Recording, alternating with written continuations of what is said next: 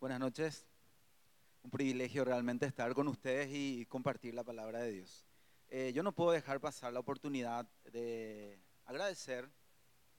Hace casi dos años que, que no vengo por acá y he hecho amistad con algunos de los líderes de esta iglesia. En realidad ya hace años. Eh, esta nena que está conmigo es mi, es mi hija. Ella nació el año pasado en febrero, el 7 de febrero, de manera, o sea, se adelantó. Además, yo quería conocer quién era lo que le hablaba así por la noche, le recitaba versículos y eso. Se adelantó y se olvidó que tenía que crecer más, ¿verdad? Eh, bueno, para hacer corto, este tema nació con un kilito, en 32 semanas. Para esa semana eh, ese peso es muy poco. Y resultaba ser que ya 15 a 20 días no le estaba llegando bien oxígeno ni alimento por un problemita que le surgió a mi señora en, en su embarazo. ¿verdad? Bueno, ella nació y eh, acá en, IPS unas 48 horas, yo no sabía si mi esposa estaba bien o no. Cuando ella nació directo en cuidados intensivos, su cabeza chiquitito, eso es lo que yo podía ver. Y para ser más corto todavía, ella luchó y el Señor le sacó adelante en contra de todo pronóstico. Yo, yo quería tomar un tiempito para agradecer. Eh, su nombre siempre me cuesta pronunciar. Gior, Gior, Jorge, no sé cómo. bueno, eh, cuando eso Rafa estaba por Bolivia. Entonces me tocó comunicarme acá con, con el amigo, ¿verdad? Y pedir oración. Y no solamente nos ayudaron con oración, nos brindaron ciertos cuidados que quizás para ellos eran poco, pero para nosotros, para mi esposa, para mí era muchísimo realmente. Y estoy seguro que más de uno habrá orado por nosotros. Y siempre digo que fue la prueba más grande de mi vida y yo me aplacé como hombre de fe. Me aplacé como hombre de fe. Yo no soy todavía lo que Dios quiere que sea, pero sí aprendí dos cositas por lo menos, que Dios es todo lo que la Biblia dice que Él es, que Él es Dios, es fiel, es misericordioso, es verdadero. Él se, prácticamente se lució con nosotros. Y otra cosa es, qué maravilla es la iglesia. Qué idea tan maravillosa. La iglesia, nuestros hermanos, estuvieron ahí con nosotros, orando, acompañando, haciendo, eh, acompañándonos ahí donde nosotros no podíamos. Entonces quiero hacer una gratitud oficial tanto a, a su, su esposa y todas las personas que oraron por nosotros y nos apoyaron. ¿sí? Ahora sí, te vas a hacerme la aleluya ya en el fondo.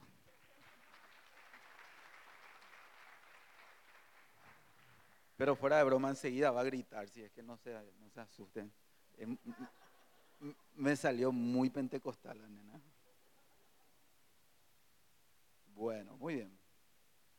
Déjenme orar, por favor, para poder compartir con ustedes la palabra de Dios. Si querés oír palabra de Dios, por favor, no te concentres en otra cosa. Concéntrate en Dios y pedí que Él te ayude en esta hora, que su Espíritu nos ayude a escucharle. Él está hablando. Padre, Dios Todopoderoso, Creador del cielo y de la tierra, eres tú, Señor. Te honramos en esta hora. Alabamos al Dios de Abraham, de Isaac y de Jacob. Alabamos al Dios de Israel. Glorificamos al Dios y Padre de nuestro Señor Jesucristo. Te glorificamos a ti, Padre amado, y te damos gracias por concedernos este tiempo, Señor, para reunirnos aquí en el nombre de tu Hijo Jesús. Gracias porque tú estás aquí en medio de nosotros, Señor. Gracias, Padre, porque tu Espíritu Santo está en este lugar y en Él confiamos que va a hablarnos al corazón, Señor, porque tú nos conoces bien, Señor, y sabes cómo llegar a lo profundo de nuestro corazón. Padre, que tu buena palabra, Señor, encuentre en nosotros buena tierra y lleve fruto, Señor, y en abundancia. La palabra hoy, Señor, venga de tu corazón a nuestro corazón, Señor. Y esta palabra consuele, esta palabra exhorte, esta palabra edifique, esta palabra sane, libere, Señor, esta palabra levante para gloria de tu santo nombre. En el nombre de Jesús, todo lo que Satanás y las tinieblas ha planificado para entorpecer esta reunión quede cancelado en el nombre de Jesucristo. Y en este lugar solamente el Espíritu Santo se mueva en esta hora, en el nombre de Jesús. Amén y amén. Amén. Bueno, muy bien. El tema que ustedes están desarrollando me dijeron que es identidad. Hace como dos años atrás justamente había mencionado a Rafa y, el nombre que no me sale tan bien. Eh, le había dicho, ¿verdad? Que Dios estaba trabajando mucho conmigo en esa área, ¿verdad? Me, fue mostrando algunos versículos que me iban tocando profundamente y lo estaba compartiendo, ¿verdad?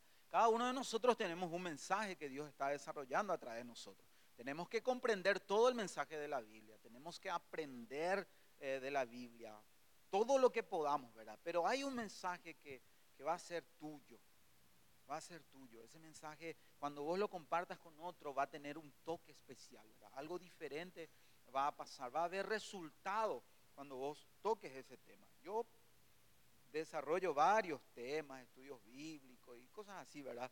Pero cuando estos temas yo toco es tiene un toque diferente para mí y también generalmente para la gente que está escuchando y es este tema de la identidad. ¿Ok? Yo suelo brillar mucho cuando predico este tema. No confundan el, brillo por otras cosas de repente, ¿verdad? Entonces, no es cómo brilla, hay un brillo especial sobre ese predicador cuando está hablando. No, el alumno más ahí se está reflejando, no, no se asusten por eso, ¿verdad? Bueno, vamos a ir dejando las bromas y vamos a ir adentrándonos un poquitito en nuestro tema. Eh, ¿Por qué este tema me ha tocado tanto a mí, verdad? Y puedo predicarlo con cierta propiedad y cierta, digamos, autoridad. Porque crecí con bastantes carencias en la vida, ¿verdad? Me faltaron muchas cosas. Me faltó ropa, me faltó comida, me faltó atención de parte de los padres. Un montón de cositas, ¿verdad? Que no me ayudaron mucho para que yo pueda desarrollar una una sana estima ¿verdad? Hacia, hacia mi persona y también hacia los demás. Eh, esto yo ya lo habré contado, si hay aquí algunas personas que ya me habrán escuchado, quizás habrán escuchado algo de esto, pero yo quiero contarle un poco de, eh, de, lo que yo pasé en este tema y después les voy a enseñar algunas de las cosas que yo no aprendí enseguida en mi vida cristiana, pero eh, quiero compartir con ustedes el paquete ya de, de reflexión de, varios años que Dios fue tratando conmigo, ¿verdad? Bueno, eh, fui creciendo y de que yo tengo conciencia. Mi, niñez temprana, lo no recuerdo casi nada, ¿verdad? Ya en el primer grado vienen mis primeros recuerdos, No sé si reprimí mucho eh, mi primera infancia, así por decirlo, ¿verdad? Pero sí recuerdo que eh, cuando yo empezaba a, entrar en la escuela, el primer grado, el segundo grado, el tercer grado ya recuerdo más, y el cuarto luego no me olvido porque tuve un profesor que, era una mezcla de, de militar, yihadista, no, le digo no, eh, torturador, así un montón de cositas, pero un buen maestro. A veces no me olvido lo del, cuarto grado, ¿verdad? Y los primeros recuerdos es que estábamos con, siempre uno hace amiguitos, ¿verdad? Y empezaron a venir los primeros sobrenombres en aquella época, yo tengo 40 años y habrá sido allá por los 7 años, la mamá por fin se le habrá ocurrido llevarme ya en la escuela, ¿verdad? No hay por y preescolar en esa época, ni prejardín, nada de eso, ¿verdad? Directo, primer grado nos íbamos, ¿verdad? En aquella época los de color así medio más oscurito no éramos tan cotizados, estábamos desvalorizados todavía. Hoy ustedes nos miran mal y chau. Chau, chau ustedes hoy si nos miran mal, ¿sí? Monte más en esa época éramos totalmente desvalorizados, ¿verdad? Ahora nos dicen chocolatito, eso me dice mi esposa. Y espectacular, ¿verdad? De esos caritos encima de esos buenos. Bueno, pasé de un extremo a otro, ¿verdad? Entonces empezaban a venir los sobrenombres, ¿verdad? Y la mayoría de ellos en guaraní, eso suena más fuerte. Así que voy a lanzar en guaraní y voy a hacer la, la traducción, ¿verdad? Así el, comenzamos con livianito, negro negro. Ah, yo tuve, bueno, ese sobrenombre yo me encuentro una vez con algunos amigos que eran argentinos y no tenemos problema con decirnos, después negro, che, negro. Todos éramos negros ahí en SEMTA cuando estudié. El, argentino esto no dio ese vocabulario, ¿verdad? Algunos se enojaron, se molestaron porque parecía despectivo, pero no, no era esa la intención, ¿verdad? Bueno, negro, y en aquella época dolía, ahora nos dicen negro y cuidado. No está mal, ¿verdad? Y, pero dolía. Empezaba a doler. Es como que negro es feo. Negro no es bueno. Negro es inferior. Y vamos avanzando, ¿verdad? De negro pasamos a algo un poquito más fuerte. Felicidades, ¿verdad? Capo. Seguimos. Eh, de negro pasamos a carayá. ¿Alguien entiende guaraní acá? ¿Conocen al animalito? Carayá. Eh, ¿Cómo será en español el carayá? Mono, ¿verdad? pero de lo más negro eso, ¿verdad? Mono. Encima cierto parecer otra vez, peor todavía, ¿verdad? Encima ahí en la escuela, en el colegio, la gente tiene ojo y compara. Buenísimos son para poner dejo. Y vos mirá sobrenombre, vos mirá y decís, la verdad que parecemos, ¿verdad? Yo me iba en el espejo mono, ¿verdad? Llevaba una foto y miraba, ya no quería mirar más, ¿verdad? Y venían esos sobrenombres y, dolían. Pero ¿qué hacíamos nosotros? Devolvíamos, ¿verdad? Nos decían cara ya y nosotros ya le decíamos, ¿verdad? Chancho o lo que sea, dependiendo, ¿verdad? Hacia dónde estiraba, ¿verdad? Pero dolía, empezaba a doler. Después iba, iba avanzando la cuestión, iba uno escalando un poco de rango, ¿verdad? De negro a, a carayá. Y después ya venía la mitología guaraní, ¿verdad? Que nos enseñaban a nosotros, ¿verdad? Y hasta yo creía que a veces algunos compañeros iban y agarraban el libro de mitología. A ver, ¿qué le decimos hoy a Marcial? Mm, eh, caray, pues. Sí, el señor de la noche. Don Omar, yo le, ahí me adelanté a Don Omar. Bueno, caray, pues me decían, ¿verdad? Y ese en la mitología no era tan churro, ¿verdad? Y, y dolía, ¿verdad? Iba calando eso en el corazón, iba entrando, ¿verdad? Y yo devolvía de la misma manera a la gente. Y empecé a desarrollar también una, unas respuestas no muy adecuadas a, esa, a esos sobrenombres. La timidez me iba retrayendo. Y era tan literal que yo me iba hacia el fondo de la clase, ¿verdad? Eh, mi profesor me decía, eh, vos no sos sapo para ponerte ahí en la esquina, venía hacia acá, peor todavía ya. Sapo te decían después. ¿Para qué dijo eso? Encima, mi nombre, ¿verdad? Marcial. Y yo decía, me decían, ¿cómo es tu nombre, mi hijo? Marcial. Pero no voy a por la timidez, ¿verdad? Apenas decía, Marciano, me decían, Marciano ya me decían después. Y tenía, me hacía repetir tres, cuatro veces y yo ya quería que la tierra me trague. En serio, me, me afectó, pero muchísimo, ¿verdad? El Señor de la noche, caray, pues haré. Después, a ver, hoy que le toca, le parece al bombero. Bombero, ¿verdad? Y venían con ese nombre, ¿verdad? Después, bombero, ¿cómo estás, verdad? Y me cargaban con eso. Cariñosamente, pombe. Ese sonaba mejor, ¿verdad? De bombero a pombe estaban poquito mejor, ¿verdad? Encima tenía ya la frente bien amplia, ¿verdad? Pero tenía más cabello. Hace poco estaba mirando algunos carnets, entre otras cosas, así cédula vieja y eso, y tenía hasta flequilito tenía en aquella época. Era churro y no sabía ya, menos mal. No sabía porque por los sobrenombres que venían, ¿verdad? Yo ya a esa altura yo ya me creía el tipo más feo del mundo, ¿verdad? En serio, yo me consideraba así, ya iba cargando una mochila muy pesada sobre mí, criatura. Después la adolescencia me atropelló todito. Bueno, iba pasando esto y ya iba yo, yo, tenía lo así frente bien amplia, ¿verdad? Y ya empezaban por, eso, ¿verdad? Subaco. En guaraní no sé cómo suena eso, ¿verdad? Pero helicóptero y eso. Aeropuerto, pista de aterrizaje, de todo un poco. Pero yo no recuerdo todo, pero hubieron muchos sobrenombres. Yo herí muchísimo también, yo sé que lastimé muchísimo. Y entre las reacciones que hubo, la respuesta que, recibieron mis compañeros, también estaba la, violencia, ¿verdad? moquetero le llamaban, ¿verdad? Yo tenía ese, ese título marcial, es moquetero, ¿verdad? nos dábamos. Yo ligué muchísimo y lastimé a muchísima gente con eso. Porque era la respuesta de no saber realmente quién soy yo, ¿verdad? Y ahí entra ya el tema de la identidad.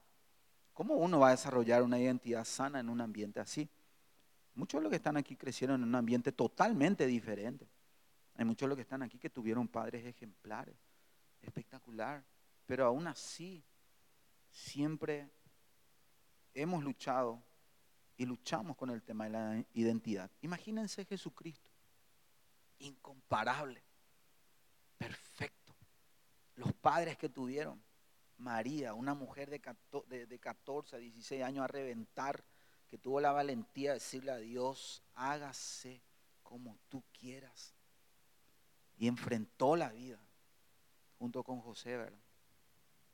Imagínense Jesús, 30 años, ya bien maduro, y Satanás viene con todo antes que él empiece a, sanar y a enseñar y a encaminarse hacia su, su obra, la cual le mandó el Padre de entregar su vida por nosotros, ayunando 40 días, viene, viene el diablo y la tentación directa, eh, va, directo a la identidad. Y le dice, si tú eres hijo de Dios, tenía que ponerle en duda. Si nosotros, si el diablo nos, hace este jueguito y nosotros dudamos de quién somos realmente, nos metemos en un terreno donde nos puede ir manejando en muchos, en muchos asuntos. Y ahí venía la tentación. Contra Jesús. A él también le costó esta cuestión. Y él creció en un muy buen ambiente, pero luchó. Y yo creo que todos tenemos una historia aquí de cómo hemos luchado y quizás algunos todavía tienen una feroz lucha. Es más, todos todavía seguimos luchando a veces. Por eso es que no vemos también cosas más grandes en nuestra vida de parte de Dios. Porque por falta de aceptar, parte por ahí, conocer, después consentir Primero conocemos lo que Dios dice eh, de nosotros por medio de su obra. Después asentimos. Asentir significa, escuché esta buena noticia y, y yo sé que es verdad. Y es verdad, decimos, es verdad esto que dice la Biblia. El Espíritu Santo me da testimonio, mi mente va entendiendo y captando esto, ¿verdad? Entonces asentimos y viene un paso muy importante que es, me lanzo en total confianza a esto que Dios dice de mí venga lo que venga. Hay voces peleándose por nosotros. Hay muchas voces hablándonos, gritándonos, tratando de decirnos quiénes somos nosotros. Y viene de diferente manera. Algunos son palabras realmente, otros son hechos que nos quieren marcar y, y definirnos.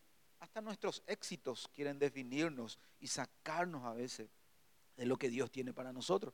Porque la gente nos mide con éxito. Yo he conocido gente por el lugar en que llegó y lo que logró. Le cuesta tomarse de Jesucristo por el que dirán, porque yo soy tal cosa, porque yo logré tal cosa. Y es un pedestal de orgullo a veces. Y otros están luchando porque se sienten demasiada poca cosa. Y le cuesta creer que todo lo que Dios dice de él no puede apropiarse y queda limitado en muchísimas áreas de la vida, queda limitado sencillamente porque le cuesta creer lo que Dios dice de él o de ella. Si no fuera por Dios, yo ni estaría predicando en este lugar, ¿verdad? Porque súper tímido era, hiper tímido por estos dejos. Después entré en la adolescencia, ¿verdad? Iba entrando y temprano luego ya me enamoré, ¿verdad? me gustaba ya una compañerita. En serio que me gustaba. Y era linda esta, esta compañerita. Paréntesis, no tan linda como, como mi esposa, tengo que decir eso, si no, chau. Duerma afuera. No le digo, no. Yo tengo la gracia de que mi esposa nació hermosa. Bueno, y sí, me gustaba alguien y era demasiado linda a mis ojos. Para mis ojos, por lo menos. Hermosa. Y yo me iba a mirar en el espejo y quería prepararme medio churro. En aquella época, no te olvides que estaba el flequillito. Y miraba en el espejo y acá, en mi mente por lo menos, porque en aquella época fotografía no teníamos tanto al alcance. Ahora por lo menos en Facebook rápido por ahí puede pispear y ya tener su foto y ya puede tener ahí. Y oración a full. No le digo nada. Bueno, no, no, esto no es brujería, hermanos. Y en la mente ahí verá la fulanita. Angélica lo le vamos a poner, ¿verdad? Medio angelical. Y ahí estaba ella y, estaba mi espejo. Yo me miraba y le miraba a la angélica en la mente. Y acá me miraba yo. Y venía así todas las voces y me decían, negro, cara allá, cara ahí pues haré, bombero. Y este, este lado es un ángel, te decía la voz del otro lado, después que te machacó todito, ¿verdad? No te va a mirar. Chao, ni intentaba, en serio, no, no te va a mirar. No estás en su rango. Jamás le hablé a una chica. Y para el colmo, la primera vez que me animé toda esa mochila pesada de, baja estima, de un yo no definido o mal definido, la primera vez que me animé a hablarle, creo que ella no estaba acá. Carmen se llamaba, la Carmencita. Yo era muy cachafácil, por decirlo, en el tiempo del, del colegio, pero cuando me gustó la Carmencita, que era mi compañera, y era muy buena estudiante y hasta enseñaba a algunos compañeros en su casa. Adivínense quién se anotó para ir a estudiar en su casa. Mejoré en matemática, castellano, mejoré en todo, porque estaba, trataba de sentarme a su lado. Es que yo no escucho bien acá cerquita de ella. A veces hasta le decía, no me sale bien la letra, por ahí si me agarraba de las manos, ¿verdad? No, eso ya, eso no es cierto. Eso ya no es cierto, a que mi esposa ya, ya me va a tirar el de mi... ¿Por qué no me contaste la Carmencita? bueno, eh, no, no, puedo irme tan lejos de esto porque los principios son lo más importante, ¿verdad? Eh, bueno, llegó un momento dado, ¿verdad? Donde yo planifiqué que le iba a decir que me gustaba, ¿verdad? Y dejé mi mochila tan pesada a un lado me armé de, coraje y valentía. Y, miren que la valentía es muy importante cuando uno ya entiende quién es. Aún cuando nosotros ya entendemos quiénes somos realmente, vamos a necesitar una cuota elevada de fe y valentía para pisar firme hacia donde Dios quiere que estemos, por fe y confiando en lo que Él ha dicho. Y gente, las cosas empiezan a ocurrir cuando hacemos eso. Bueno me armé de coraje y valor. Le dije a mí, solíamos caminar unos cuantos compañeros hasta la casa de esta compañera, unas siete cuadras, 700 metros por ahí, ¿verdad? Y éramos varios compañeros. Yo le dije, miren, mañana a la salida, ustedes desaparezcan a tal parte. Cuando lleguemos enfrente de la iglesia mormón, recuerdo así, vívidamente, ustedes toman otro camino. Inventen cualquier cosa, pero ustedes tomen otro camino. Yo estaba planificando ya cómo iba a ser mi, mi, mi lanzamiento oficial, ¿verdad? De mi candidatura. Y nos fuimos hasta ahí, después ya le dije a los muchachos, desaparezcan, ¿verdad? Si no, le hago desaparecer. Y quedamos solo ahí. Me llevó dos cuadras por ahí para animar, sacar valor. Y eh, seguramente ya estaba temblando todo y ella me miraba, ¿qué pio te pasa? ¿verdad? Este se va a desmayar, cosas por el estilo, ¿verdad? Pero en serio, me costó, me costó muchísimo. Y por fin le dije, Carmen, yo te quiero, ¿verdad? Medio ridículo otra vez, ¿verdad? Pero le dije, yo te quiero. No, traté de decirle así, yo te quiero. No, le dije, le expresé. Lo que yo sentía hacia ella y ella, así esos segundos donde el baterista se vuelve loco. Y vos estás esperando, ¿verdad? Y ella me dice, yo también segundos de felicidad. Segundos de felicidad fue, no se emocionen porque siguió unas palabras, pero como amigo.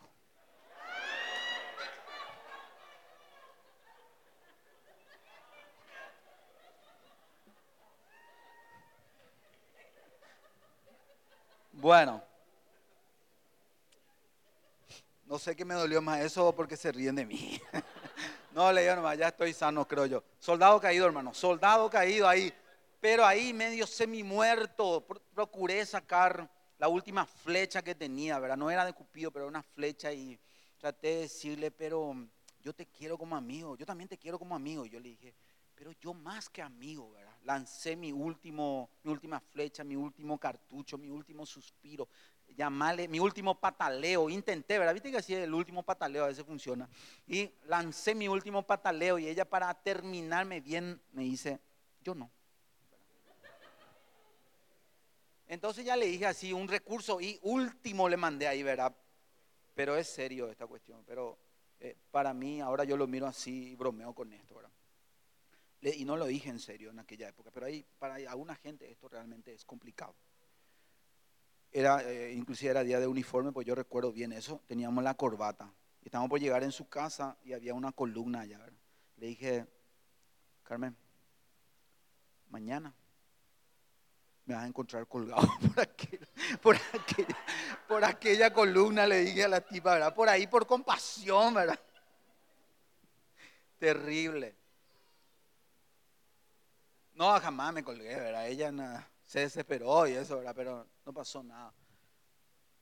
Después, allá por lo, el noveno grado, o ya quizás el primer curso, el cuarto curso en aquella época, me acuerdo que una de las últimas cosas que realmente me, me, lastimó muy fuerte fue que estábamos en un círculo de trabajo con compañeros y ellos me decían Dallas de vez en cuando, ¿verdad? Y yo dije, este es el mejor sobrenombre que me pusieron porque suena a Dallas, Texas, o algo por el estilo, ¿verdad? Y Dallas, Dallas, ¿verdad? Y en una de esas una compañera me dice, se compadeció de mí, me dice, Marcial, yo quiero decirte lo que significa Dallas, me dice. Y ahí me, me quedé frío, ¿verdad? Dala, cuando ellos te dicen dala, en realidad lo que te está diciendo es das lástima, me dice la compañera. Ese era el concepto que tenía. Eso dolió muchísimo. Dolió muchísimo. Para el colmo, entré en la adolescencia, poro abierto, sudando y mi sudor así medio grasoso hasta hoy en día. Por eso va a brillar más cada vez esto y nada. Entonces a la hora de, unción de aceite yo hago esto nomás ya. No le, no le digo. Perdón. Eh, sigo, no se desconcentre, yo lo le voy a desconcentrar con esto, ¿verdad? Eh, bueno, los, tuve problemas, irritación de la piel, ¿verdad? Y me empezaban a salir, eh, se me irritaba toda la piel, se me infectaba y todas esas cosas y me salían pus. Sufrí muchísimo con eso al entrar en la adolescencia. Te miraba un día ahí en el espejo y en estado volcánico ya estaba, ¿verdad? Sarambí era, y un día mamá me dice, me mira, ¿verdad? Estaba, estaba en uno de esos momentos donde estaba todo así, desastre, ¿verdad? Y me mira mamá y me dice en guaraní, de Vallete, me dice, ¿verdad? Algunos, acá para mí la mayoría no entienden guaraní, pero parece que sí, ¿verdad? O ya se ríen así tipo automático nomás porque todo lo que dije es medio pesadito. Pero para traducir, qué feo que sos mi hijo, me dice, ¿verdad? Si tu mamá te dice eso, hermano, ya es medio complicado la vida, ¿verdad? Pero ella no me dice por, por, por quién soy yo realmente, me estaba diciendo por la situación que yo estaba pasando, por, por, por, por el rostro, ¿verdad? Y cuando ella me dice eso, ¡pah! ¿Cómo dolía? dolía muchísimo. Y después están las otras cosas que te dicen así en estado de nervios, ¿verdad? Inútil, zángano. Ese no me dolió tanto hasta que descubrí que era un zángano, ¿verdad? Era era un insecto que no hacía nada y se pasaba devorando todo lo que encontraba por ahí. Resumiendo, ¿verdad? Y, esas cosas me iban definiendo. Y no faltaban por ahí otras autoridades. Me di cuenta que lo que más nos afecta es cuando viene gente cercana, gente que es quizás autoridad para nosotros o tenemos cierto afecto, cierta confianza hemos puesto en esa persona. Cuando esas personas hablan, duelen, cuando eh, están diciendo cosas fuertes sobre nuestras vidas, entre ellos amigos también. Y todas esas cosas me, me llevó a, una estima muy baja. Las exposiciones para mí eran lo peor, porque teníamos que pasar enfrente. Yo temblaba en mi exposición. Horas pasaba tratando de memorizar lo que, lo que decía, lo que tenía que decir, ¿verdad? Y quería que me trae la tierra en esas ocasiones. Pero un día llegué a una iglesia con intenciones equivocadas, pero Dios no se equivoca en sus intenciones. Él tenía la intención de darme la oportunidad de cambiar mi vida y mi eternidad. Escuché hablar de Jesús. Una de las cosas que más me impactó fue que Jesús me ama. Y yo decía, ¿cómo me va a amar a mí? No me puede amar a mí no tanto por todos los dejos que me pusieron, sino por el estilo de vida pecaminoso que yo estaba llevando. No podía creer que me amaba, Hasta que dije, si esto es cierto, yo, cambiame, Señor, cambiame, por favor. Si vos me amás, hace algo en mi vida. Esa mañana, un domingo, lloré, pero muchísimo. Y Dios empezó un proceso de sanidad donde yo iba encontrando versículos en la Biblia que iban ministrando mi corazón, iba aprendiendo de quién era realmente. Pasé de ser el más tímido, tímido en, mi clase, seguía con mi, personalidad en sí, es más introvertida, ¿verdad? Pero empecé a entender quién era yo y podía pisar entre mis compañeros y hablar de Jesús. Y Dios fue obrando en mi vida hasta tal punto que de no ser respetado, pasé a ser respetado, porque Cristo estaba haciendo algo grande en mi vida. Y era hasta simpático, ¿verdad? Cuando una compañera, nunca olvido, una compañera dijo una grosería por ahí, ¿verdad? Que era normal en nuestra clase, ¿verdad? Teníamos un diccionario aparte de grosería que estudiábamos nosotros para ver cómo le dábamos a la gente, ¿verdad? Para exagerar un poco. Y alguien se, mandó, se mandó una grosería, pero de esas feas. Y de repente se da la vuelta, ¿verdad? Y me busca y me dice, ¡Ah! Marcial, perdón. Perdón, por favor, ¿verdad? ¿Y yo qué hice ahora? Dije. No le miré y le dije, pecadora. No le digo, no, no, no. Pero a mí me, sorprendió tanto, lo que más me sorprendió fue, ¿qué hice, verdad? Y no era lo que yo hice, era lo que Jesús estaba haciendo en mi vida, ¿verdad? Y pasé de, de, estar totalmente desapercibido, pasé a, sin darme cuenta, a brillar y estaba descubriendo mi identidad. Y en la Biblia de repente nos topamos con algunos versículos que son el resumen de, del mensaje de la Biblia en general. De vez en cuando nos topamos con algunos versículos que si vos lo mirás de cerca, te vas a dar cuenta que ese versículo está resumiendo gran parte del mensaje de la Biblia. Y este es uno de esos versículos. Está en Isaías 43 y dice lo siguiente. Y quiero que tomes en este contexto este versículo. Número uno, cuando hablamos de identidad, tenemos que responder la pregunta, ¿quién soy yo? Para tener una respuesta satisfactoria a esta pregunta, tenemos que descubrir de dónde vengo yo, cuál es mi origen, de dónde vengo yo. Y ahí es donde la humanidad a la hora de responder esta pregunta se equivocan y ahí ya empiezan los a desencadenarse los problemas, ¿verdad? Al responder a la pregunta, ¿de dónde vengo? Una vez que respondamos a la pregunta, ¿quién soy? ¿De dónde vengo? Es donde podemos responder recién la pregunta, ¿para qué existo? ¿Verdad? ¿Para qué existo? ¿Para qué vivo? ¿Cuál es el propósito de mi vida? Y cuando hablamos de identidad, hay demasiadas voces tratando de, tratando de hablarnos. Y las palabras son muy fuertes, calan profundo en nuestro corazón, pero más fuertes son los hechos. Yo nunca olvido un día cuando tenía ya por los, ponerle que tenía 10 años, 10 a 9 años.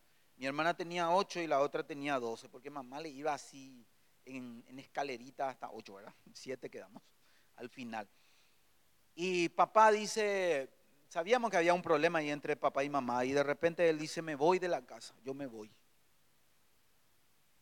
y agarra sus cosas y empieza a juntar todo. teníamos seguramente dos, tres habitaciones nomás, y éramos muchísimos, ¿verdad? Bueno, no tan muchísimo, pero mucho.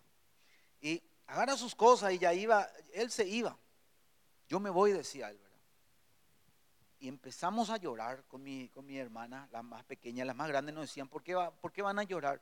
Papá no nos quiere, por eso se va, ¿verdad? Y ese papá no nos quiere. Y el mensaje que estaba ahí delante era muy fuerte, ¿verdad? Y mi hermanita, las dos hermanitas, nosotros nos abrazábamos y lloramos y le decíamos a papá, papá, no te vayas, le. Papá, por favor, no te vayas. Y llorábamos. Esos son mensajes muy fuertes que de alguna manera está golpeando nuestra identidad, ¿verdad? A mí por lo menos me golpeó bastante. El mensaje indirecto es, no son lo suficiente importante para mí como para que yo me quede a pelear por ustedes. Ese era el otro mensaje que estaba ahí por debajo.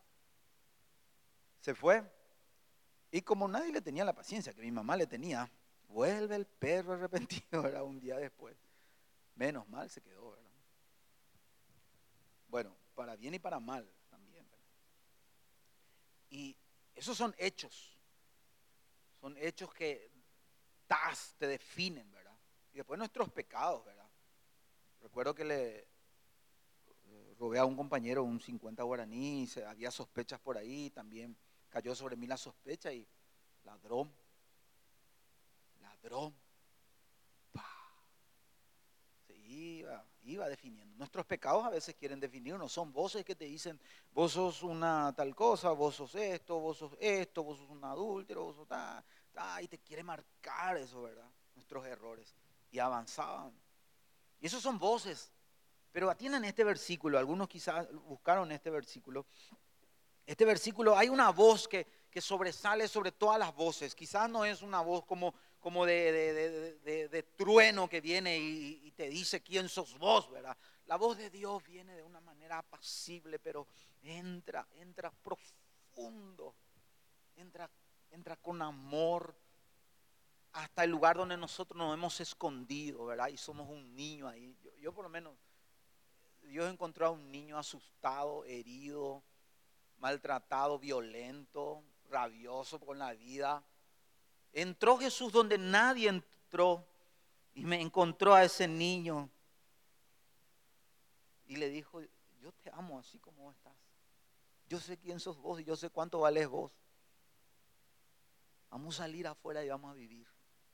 Ese es el mensaje que más o menos pasó cuando Jesús me sacó de ahí. Ya tienen esta voz, dice, ahora, ante, ante todas esas voces, ya escuchando todo, y yo no sé cuál es, qué, te ha, qué te ha marcado, qué te ha definido, y te pesa mucho, hay una mochila sobre ti, pero hay una voz que viene a nosotros, dice, ahora, así dice Jehová, dice mi versión, ahora así dice el Señor, creador tuyo, ahí hay un, algo de nuestra identidad, oh Jacob y formador tuyo, oh Israel. Hay otra cosa en nuestra identidad, un segundo pilar.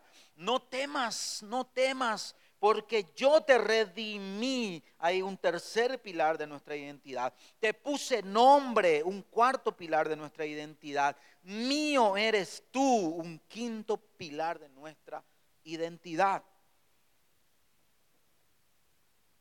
Número uno, Dios Dios le dice a su pueblo y nos llega a nosotros. Cuando vos lees la Biblia, si te llegó la Biblia es porque Dios quiere hablarte. Y si nos llegó a nosotros y lo estamos leyendo, ahora la cuestión es con nosotros. Si no, Él hubiera dejado esto atrás. Es para nosotros.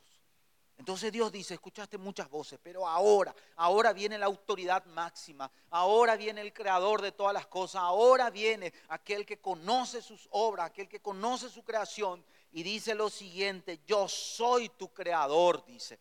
¿Qué significa esto? Si Dios es mi creador, yo soy su creación. Y Dios es la persona más inteligente del universo. Cuando vos y yo vamos a hacer algo, le aplicamos inteligencia. Es el más sabio, le aplicamos habilidad y pericia cuando algo va a hacer algo y queremos hacerlo bien para mostrar a la gente lo que hemos hecho. Y eso lo traemos de pequeñito. Nuestro dibujito procuramos hacer lo mejor que podamos, ¿verdad? Usamos toda la inteligencia, le aplicamos toda la sabiduría, todos los recursos, porque algunos quieren hacer algo bueno pero no tienen todos los recursos. Pero ¿será que Dios tiene falta de recursos? No lo tiene. Y si le falta algo, sencillo es, crea, está allá no tiene problema. Y Él es nuestro creador. Y cuando Él nos creó, nunca hace a media las cosas. Nunca. Qué perfecto es Jesús. Nunca dejó el trabajo por el camino, pudiendo retirarse. Ante tanta contradicción, Él pudo retirarse y pudo mandarnos a todos del abismo. Pero no es el estilo de Dios. Nunca deja a medias, nunca deja nada por el camino termina lo que comienza. Y si Él comenzó contigo, va a terminar. Va a terminar su obra en tu vida. Hay un versículo en Filipenses capítulo 1, versículo 6 dice, y aquel que comenzó en ustedes la buena obra es fiel y la perfeccionará. Así es nuestro Dios. Y encima, hasta en la naturaleza nos habla de que Él nos crea cualquier cosa y nunca mandó en la tierra, nunca mandó un desperdicio, nunca mandó algo sin, sin pensar bien mandó lo mejor hasta tal punto que en nuestra concepción, cuando una mujer se va a embarazar, por supuesto interviene un hombre también, ¿verdad? La mujer colabora un óvulo. Ella siempre así, una cosa nomás, ya estalla. ¿verdad? Nosotros entre 15 millones a 200 millones de espermatozoides, lo abusando nosotros los hombres, ¿verdad? Y en esa para que ocurra la concepción, según lo que por ahí investigué, ¿verdad? Esos 200 millones de espermatozoides paz, en, un, en, un encuentro de fuego entre un hombre y una mujer, ¿verdad? Papá y mamá. Paz, salen a la carrera. Y la mujer en su cuerpo tiene un estilo de poder eh, seleccionar lo mejor, así por decirlo, para usar palabras más entendibles, ¿verdad? Nos gustaría tener acá un científico, pero le aseguro que muchas cosas no vamos a entender. Entonces, entonces sale estos aproximadamente hasta 300 millones creo que llega, ¿verdad? Por lo menos era el número que yo manejé, pero estuve leyendo más y 200 algunos después. A mí me gusta ponerle los 300 millones que algunos le ponen como techo, ¿verdad? 300 millones de espermatozoides, un óvulo esperando. Y esto es una carrera de vida o muerte. Eso como en las películas, ¿verdad? Uno solo llega allá, ¿verdad? Por el camino mueren todos por ahí, ¿verdad? Y así era la cuestión, ¿verdad?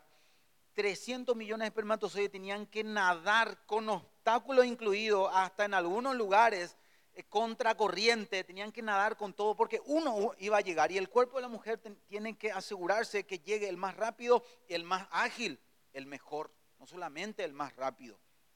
Y ahí estábamos nosotros, cuando éramos todavía renacuajitos, ¿verdad? salimos con todo, ¿verdad? Para ponerle en perspectiva nomás, la posibilidad de ganar una carrera, Brasil tiene 200 millones de habitantes aproximadamente.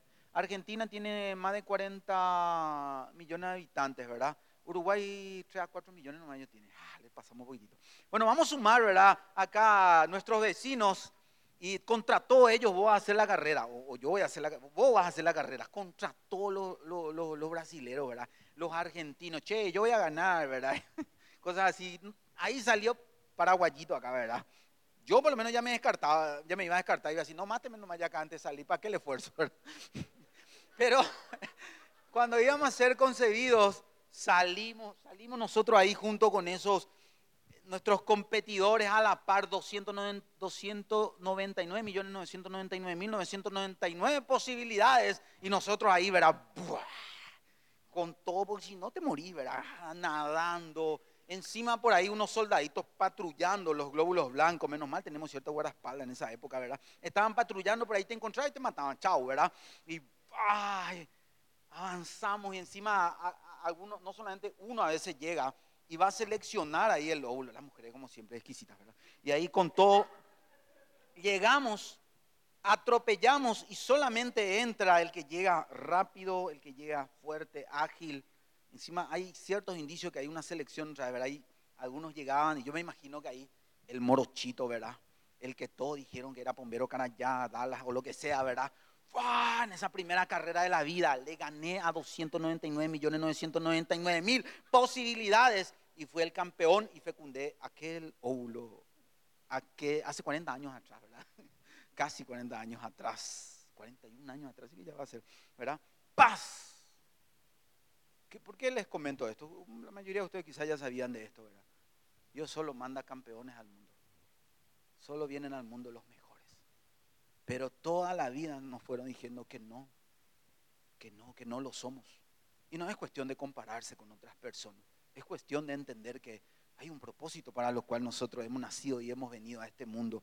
Eso es una obra maravillosa de Dios. Aún los que no conocen a Cristo, cuando ves a alguien que no conoce a Jesús, cuando ves a, no sé, a un indígena, a uno que tiene más plata, a uno que tiene menos, a uno de este color, de este color. Cuando lo mires, mirarle con los ojos de Dios. No es una basura esta persona, no es cualquier cosa. Esto salió de la mente de Dios. Esta persona salió del corazón de Dios y no sabe quién es y no conoce simplemente cuánto vale. Primer pilar, entonces, entendé bien esto, que viniste, sos algo tremendo. Hay muchas palabras que quizá debemos usar. Y le dice a, este pueblo, yo soy tu creador, así dice tu creador, oh Jacob, usa un nombre. Y después le dice, formador tuyo, oh Israel, utiliza otro nombre. No son dos personas, la misma persona. Pero ahora le dice, primero, yo soy tu creador. Y en segundo lugar, soy tu formador. Tengo que ir resumiendo, ¿verdad? A lo que Dios ahí está diciendo al pueblo es, yo te, te creé a vos como nación, pero eso era el potencial recién de lo que vos podés llegar a ser.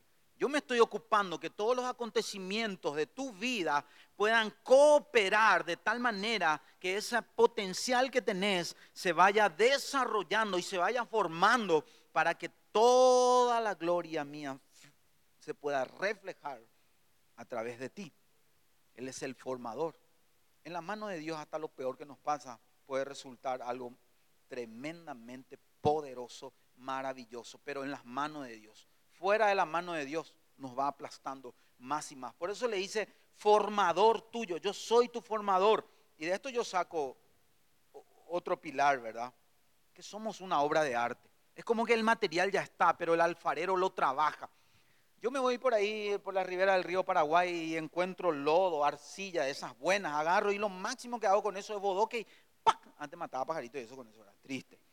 Pero un alfarero encuentra buena arcilla por el camino y agarra esa arcilla y lo lleva en su taller y después te vas por Areguá o en alguno de esos paseos exquisitos de Asunción y encontrás algún trabajo de, de, los alfareros, no sé qué otro nombre usan. Algunos de ellos de ser barro y no valer nada, ahora están valiendo más del millón. Porque un buen artista, un buen alfarero, lo tomó, lo trabajó, lo formó y ahora cuesta. Cuando nosotros nos ponemos en las manos de Jesús, aparte de saber quiénes somos por creación misma, empieza a formarnos. Y es como que nuestro valor sube. Ya tenemos el valor, pero hay algo que brilla diferente en nosotros. ¿Entendemos? Formador tuyo, dice. Segundo, tercer pilar. No temas, porque yo te redimí. Todo esto tiene, está totalmente ligado a Dios. Esto nosotros no podemos sacar de Dios estas cosas, no funcionan. Por eso Él sale diciendo, ahora, así dice el Señor. Parte de ahí, quien sos vos depende totalmente de tu creador, de tu formador y ahora viene el redentor. La palabra redentor, para resumirlo, significa uno que paga un precio para rescatar restaurar a alguien en su posición original. En las épocas bíblicas, una persona que se endeudaba demasiado y no podía pagar su deuda, el que le prestó podía venir y con la, ley a su favor podía tomar a esta persona junto con toda su familia como su esclavo para pagar su deuda. Y a algunos le llevaba toda la vida. Menos mal, Dios estableció leyes que se podían liberar esclavos eh, después de siete años y en algunos casos alcanzaba el jubileo, que era el 50, ¿verdad? Ya eran señales del Evangelio. Iba mostrando lo que era el Evangelio. Y cuando se le liberaba a un esclavo, este esclavo podía volver a su hogar, recuperaba su tierra, recuperaba su libertad, ¿verdad? Pero el redentor entre los judíos tenía que ser un pariente cercano, un familiar, el más cercano que quiera redimirle. Venía y pagaba la deuda. Inclusive le ayudaba a que podría recuperar otra vez lo que antes tenía. Gente, nuestra deuda con nuestro creador y nuestro formador es el pecado. Y la paga del pecado es la muerte. Merecíamos ir al infierno a pagar por nuestro pecado por la eternidad. Pero vino nuestro pariente redentor, nuestro hermano mayor, así por decirlo. Vino el Hijo de Dios, se hizo hombre como nosotros, compartió nuestra humanidad creció, no pecó, no se halló engaño en su boca, hizo el bien siempre en perfecta eh, consonancia con la voluntad del Padre. Y en la cruz pagó por nosotros, pagó nuestra deuda, murió por nosotros, Él ocupó nuestro lugar, porque nuestra deuda, ¿cómo se pagaba la deuda? No era con plata ni con oro que Él podría traer desde el cielo, no, era por vida, por vida era. Si yo quería pagar, si Jesús quería pagar, tenía que ocupar nuestro lugar y el esclavo tenía que ir libre y él quedarse ahí a pagar la deuda. Eso pasó en la cruz del Calvario. Murió por nosotros, fue enterrado, pero como Él es eterno, pagó eternamente nuestra deuda y al tercer día resucitó y Él vive. Nuestro redentor vive. Esto responde a la pregunta, ¿cuánto valgo yo? Cuando dudas de cuánto vales, si no es suficiente entender que Dios no crea cualquier cosa y que Él puede moldearnos, mira la cruz. Mira la cruz. Mira a Jesús. Vales tanto que Él no se rindió para salvarte, para tenerte en el cielo por la eternidad, para traer ya el cielo en tu corazón desde el día que vos le entregás tu corazón a Él. Él trae el cielo porque Él es el cielo. Él trae la paz porque Él es príncipe de paz. Él trae el amor porque Él es amor. Él trae bondad en tu vida porque Él es bondad. Él trae luz en tu vida porque Él es luz. Él trae salud porque Él es total sanidad. Él trae ya el cielo en el corazón. Y después viene un cielo literal para nosotros. Nunca se rindió sencillamente porque sabe cuánto vales. Por eso no se rindió. Porque uno no va a hacer algo por algo que no vale mucho. Si vos tenés algo que no vale mucho, tirás, regalás. Hasta poder despreciar y hasta poder destruir. Si algo no vale mucho para vos, ¿verdad? Pero si algo vale mucho para vos, vas a pagar. Algunos a esta altura las mascotas valen muchísimo ahora. Antes, pobre doggy, rompe y eso no valía nada, ¿verdad? Pero ahora valen mucho, ¿verdad? Pagan millones algunos para rescatar su perro. Porque vale. Nosotros no, no hay punto de comparación, pero por lo menos una vaga idea de cuánto valemos. Por eso Jesús estuvo dispuesto a morir por nosotros. Cuarto pilar, te puse nombre, dice. Uno de los privilegios cuando uno tiene, eh, llega a tener hijos es que le pone nombre. Y ese nombre dice mucho, ¿verdad? Es, es, reflejo de autoridad porque es suyo. Por eso uno dice, es mi hija, es mi hijo. Le puso un nombre. Nosotros le pusimos un nombre a, a nuestra hijita, le pusimos Mildred. Significa suave y fuerte a la vez. Porque es nena, queremos que tenga esa suavidad femenina, pero también que sea una leona si haga falta para cumplir propósitos en la vida. Y Dios te puso un nombre a ti, porque le perteneces. ¿Y sabes cuál es ese nombre? Pero hay que pasar el proceso. primer nombre es que somos creación, somos obra de Dios. Pero si pasamos y llegamos al punto de entender que Jesús nos compró en la cruz y nos rendimos a Él y Él viene a morar en nuestro corazón por obra de su Espíritu Santo, en ese instante Dios cambia tu nombre de, de mi creación amado, pero rebelde, pasa a llamarnos hijos de Dios.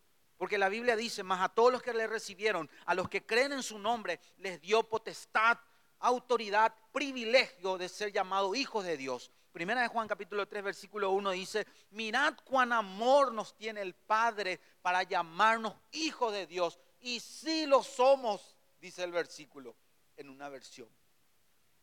Dios te dio el nombre más grande. No es tanto nuestro nombre en sí. Ah, paréntesis, cuando yo descubrí el significado de mi nombre, ya no, ya no era que no me gustaba tanto, ya empezó a gustarme mi nombre. Y ya decía, Marcial me llamo. Pero aprendí cuál era su significado. Significa relativo a la milicia, varonil, gallardo, franco, leal, marcial. Pero eso queda corto cuando entendemos que sobre todo nombre, y después ah, la mayoría de los que están aquí van a recibir títulos, licenciado, magister, doctor, PhD y todos los, no sé qué le queramos poner y va a querer definirnos. Pero cuando vos entendés que soy hijo de Dios, cuando alguien te pregunta, eh, ¿y vos qué sos, verdad? Yo soy hijo de Dios. No, no diga eso por ahí eh, cuando te presentas para una entrevista o algo por el estilo, ¿verdad? Porque te van a mirar raro, pero, pero en serio, que cuando está clavado eso en el corazón, yo soy hijo. Que el Espíritu Santo te ayude a entender esto. Y por último dice, mío eres tú. Somos posesión valiosa de Dios. Somos un tesoro de Dios. Por eso dice, es mío. ¿Qué es lo más valioso que tenés que vos podés decir es mío? Y hasta tener orgullo de decir, es mío. Esto es mío. Y si se te llega a perder, te volvés loco, loca, ¿verdad?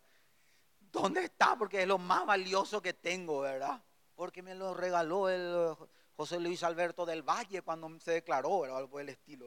Y, y buscar porque es valioso. Nosotros somos, por eso Dios dice, mío eres tú, está orgulloso.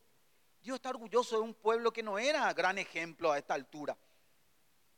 Y, perfectamente nosotros ahí podemos encajarnos si no nos sentimos tan adecuados, dignos o lo que sea, porque hemos metido la pata tantas veces. Pero Dios le está diciendo a un pueblo que ha metido la pata tantas veces, le, dice con tanto orgullo, yo soy tu creador, yo te estoy formando, estoy, estoy trabajando contigo, sé que no sos perfecto, pero quiero llevarte a la perfección. Yo te redimí, pagué un precio para que seas libre. Yo te pongo el nombre que es el mejor de todos, sos mi hijo, mi hijo, mi hija, y sos mío. Ahí hay mucho, hay un orgullo santo que solo Dios puede tener, ¿verdad? Sos mío, sos un tesoro para mí, sos una posesión valiosa que yo tengo. Esta va a ser mi conclusión y si los músicos quieren ayudarnos, excelente.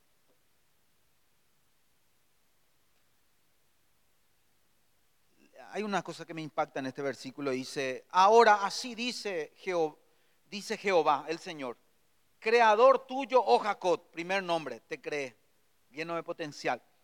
Y formador tuyo, Israel, no temas, yo te redimí, te puse nombre. Aparece primero Jacob.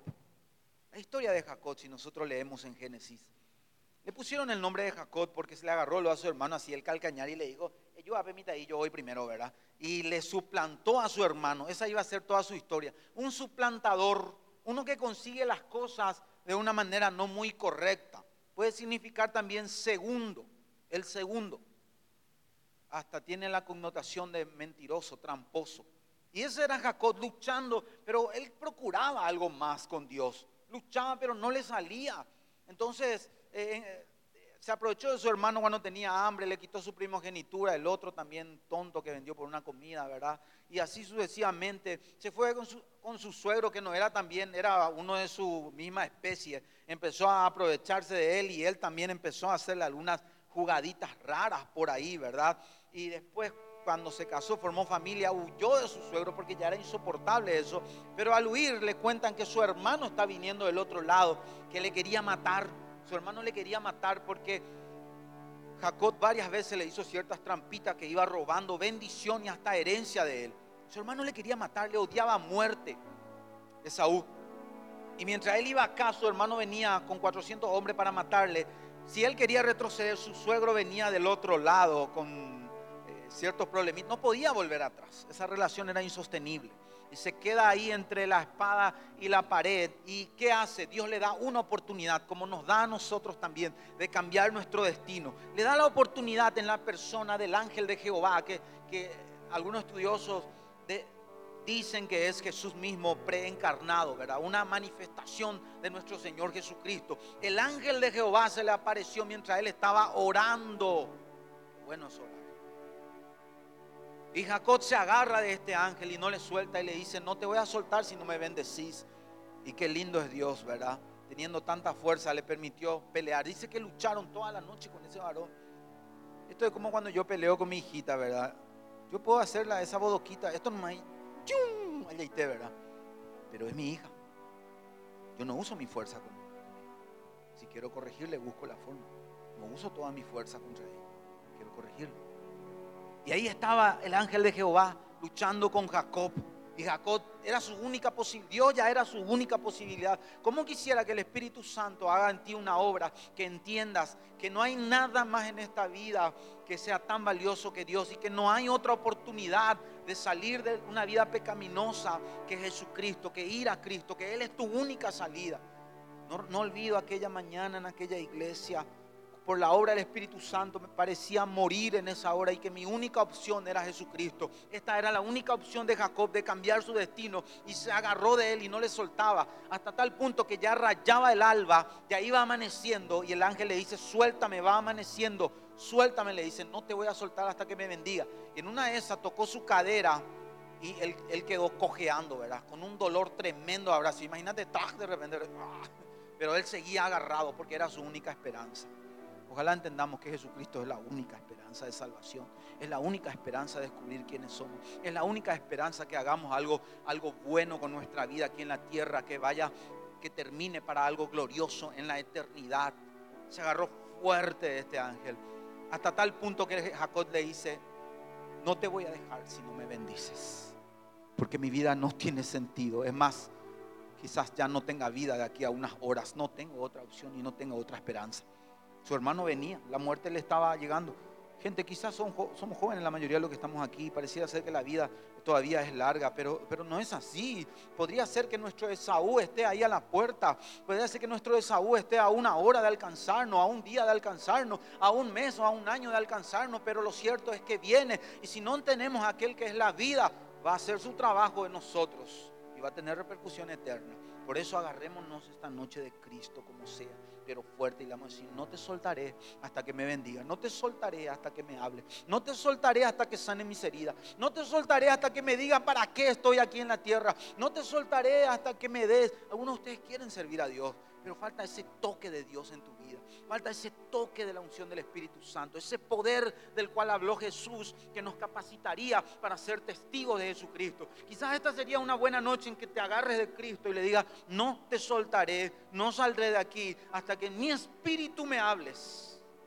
Eso es orar verdaderamente, que llegues a un punto donde le diga, háblame Dios. Y cuando Él te habla, a veces es algo tan apacible, pero vos salís, te levantás de ahí, ya está hay tranquilidad. Él tomó nuestra petición. El ángel antes de, antes de irse, antes de bendecirle, le dice, este no me va a soltar, dijo, ¿verdad? Y tampoco le quiero matar, le quiero dar vida. Yo no le quiero matar, le quiero dar vida. Y le dice el ángel de Jehová, Jesucristo, le dice, ¿cuál es tu nombre? Ya conocía su nombre. ¿Cuál es tu nombre? Le dice. Y Jacob, yo me, yo, me imagino que hubo unos segundos muy pesados en el ambiente en esa hora, porque cuando Jacob iba a decir su nombre, en realidad Dios le está diciendo, sé de tus metidas de patas. Sé que estuviste peleando de manera ilegal en la vida, porque Jacob significaba el suplantador, el que toma el calcañar, tramposo y más cosas, ¿verdad? Y ahí Jacob tenía que decir su nombre, pero él se animó y lo dijo. Esto es arrepentimiento, gente. Esto es reconocer quiénes somos y qué estábamos haciendo sin Cristo, ¿verdad? Él, yo me imagino que agachó la cabeza y era como que por un segundo parecía ser que no le iba a bendecir, porque es como que le está diciendo, sé todo de ti, vos no mereces la bendición. Y él podía haber dicho, yo soy Jacob, no tengo, no tengo méritos para que me bendiga, pero él se animó y dijo, Jacob es mi nombre, ese soy yo, un tramposo, un engañador, un mentiroso uno que está luchando por tratar de alcanzar la bendición, pero no lo ha hecho bien. Ese soy yo. Y ahí es donde viene algo maravilloso y espero entendamos esto. Y le dice el ángel, ya no te llamarás Jacob. Hoy terminó eso. Hoy terminó el poder del pecado en tu vida. Hoy terminó esa estima tan lastimada, tan herida. Hoy terminó ese vacío en tu corazón. Hoy terminó el sin razón en la vida. A partir de hoy va te llamarás Israel. Porque has luchado con los hombres, has luchado con Dios y has vencido. También significa príncipe de Dios. Le cambió el nombre. Cuando él sale de ahí, de ese tiempo con Dios. Cuando le decían Jacob, no, no, no, ese era antes. Ahora Dios, Dios, Dios, Dios, Dios me puso otro nombre. Soy Israel. Y algunos le habrán dicho, ¿y por qué estás cojeando si tu nombre dice tanto? Eso queda como un recordatorio de algo maravilloso. Yo me encontré con Dios. ¿Y ustedes? Ustedes también pueden seguramente decir, ese mismo Dios está aquí con nosotros. Te conoce profundamente y quiere cambiar tu destino. Y lo puede hacer. Y pagó precio por esto. Y estos minutos son cruciales en nuestra vida. Vivimos tiempos postreros y peligrosos, en donde Dios quiere levantar una generación de hombres y mujeres que saben quiénes son y saben quién es su creador, su formador, su redentor, el que le puso nombre, saben a quién le pertenecen verdaderamente y saben que nadie le va a arrebatar de sus manos. Estos segundos, arreglemos cosas con Dios en esta hora. Quiero orar con usted y mientras estamos orando y el Espíritu Santo te está hablando, y quizás necesite alguien que pelee contigo en oración en esta hora.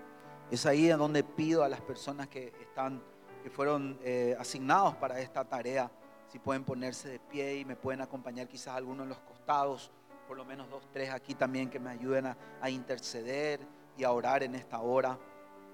Y si quieres que alguien luche contigo en oración en esta hora, podés venir o acercarte a esa persona y pedir oración en esta hora porque Dios quiere obrar en nuestras vidas.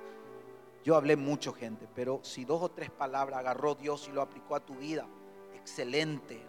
No hablé en vano también mucho, porque una de esas palabras llegó al corazón. Una de esas palabras tomó el Espíritu Santo y lo aplicó contigo en esta hora. Oremos. Señor, gracias por tu presencia aquí en este lugar con nosotros, Señor.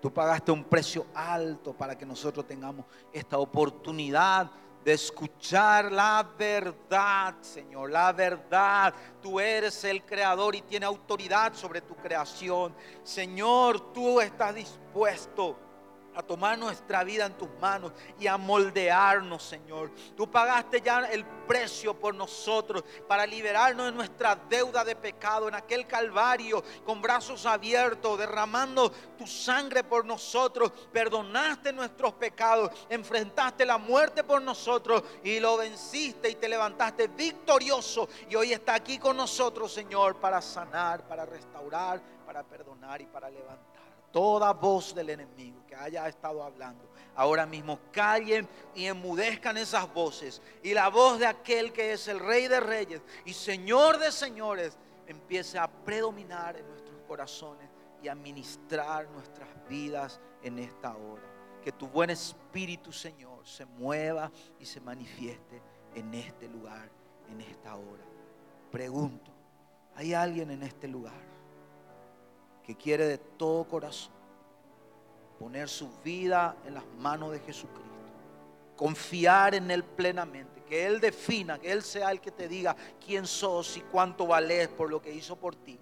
Si quieres confiar tu vida a Él, y cuando entendamos esto, cuando le confiamos nuestra vida, Él se encarga de tu salvación, ya no es tuyo, eso no depende de ti. Él es el Salvador, Él lo hará en ti. Él te enseñará quién sos vos y Él agarrará cada parte de tu vida y hará de ello un instrumento poderoso en sus manos. Si alguien quiere poner plenamente su confianza en Cristo, te invito a expresar tu decisión poniéndote en pie en esta hora. Ponete de pie y decir, yo decido confiar en Cristo. Yo decido confiarle a Cristo plenamente mi presente, mi pasado pongo en su mano, que Él limpie, que Él sane, que tome lo que sea valioso del pasado, si es útil que lo tome en su mano y lo use como Él quiera. Pero en esta hora yo le entrego mi presente y también mi futuro. ¿Hay alguien que quiere decir eso en esta hora? Ponete de pie, ponete de pie en esta hora y toma esa decisión en No olvides, Él está aquí y Él está hablando al corazón.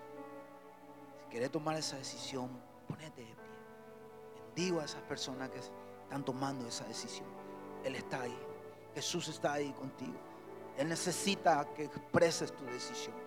Quizá algunos en el corazón lo hacen, pero a veces es bueno tomar pasos de valentía. Inclusive, si alguno quiere pasar aquí adelante, pasar aquí adelante a expresar esa decisión y yo quiero orar contigo. Si alguno quiere hacerlo, hágalo. Puede pararse ahí, ya es suficiente. Expresar tu decisión en esta hora. Romper todo aquello que está luchando para atajarte ahí. Que sigas de la misma manera y levantate y decirle a Cristo, Cristo, yo me rindo a ti enséñame a vivir. Yo confío en ti, confío en tu persona, confío en tu obra, confío en tus palabras. Ayúdame, sálvame. Toma mi vida en tus manos, Señor, y perdona mis pecados en esta hora.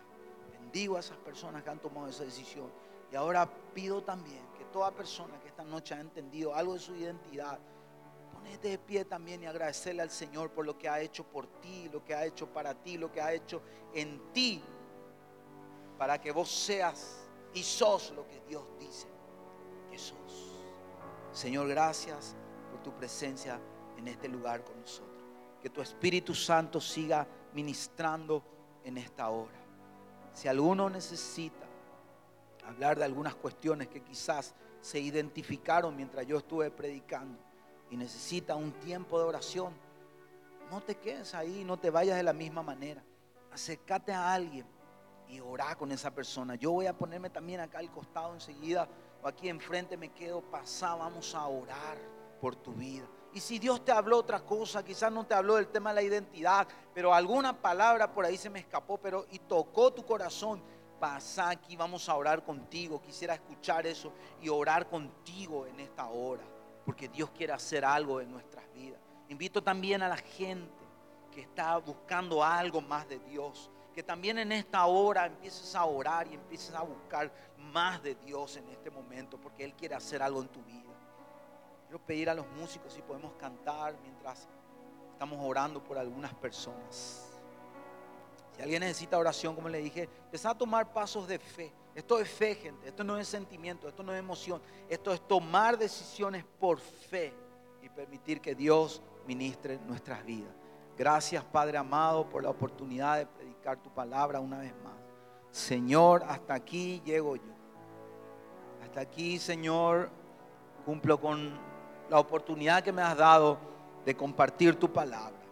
Pero esta es tu hora, Señor. Este es tu momento y has estado obrando, Señor, muy a pesar de nosotros. Señor, por tu misericordia, manifiesta tu presencia en este lugar.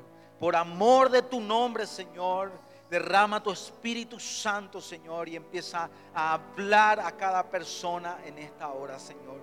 Empieza a tocar nuestras vidas de una manera, Señor, que no hemos experimentado hasta aquí, porque lo necesitamos, Señor, porque lo necesitamos, Señor. Si necesitas un toque, porque querés ir un paso más con Dios, Orá, por favor, clamar, Señor. Busca a Dios de alguna manera. Luchar por tu bendición. ¿Vos crees que Jacob estaba con deseos de orar en ese momento? No, él tenía miedo. ¿Vos crees que él tenía emociones muy buenas en el corazón para pelear contra el ángel de Jehová en ese momento buscando bendición? No, sencillamente la vida le estaba ahogando y se agarró fuerte del ángel de Jehová y pidió bendición. Hacelo en esta hora. Empezar a luchar en oración en contra de ese corazón que parece que está frío, que no siente nada. Empezá a orar y vas a ver cómo el, el, Señor va a empezar a darte gracia. El Señor va a empezar a darte favor.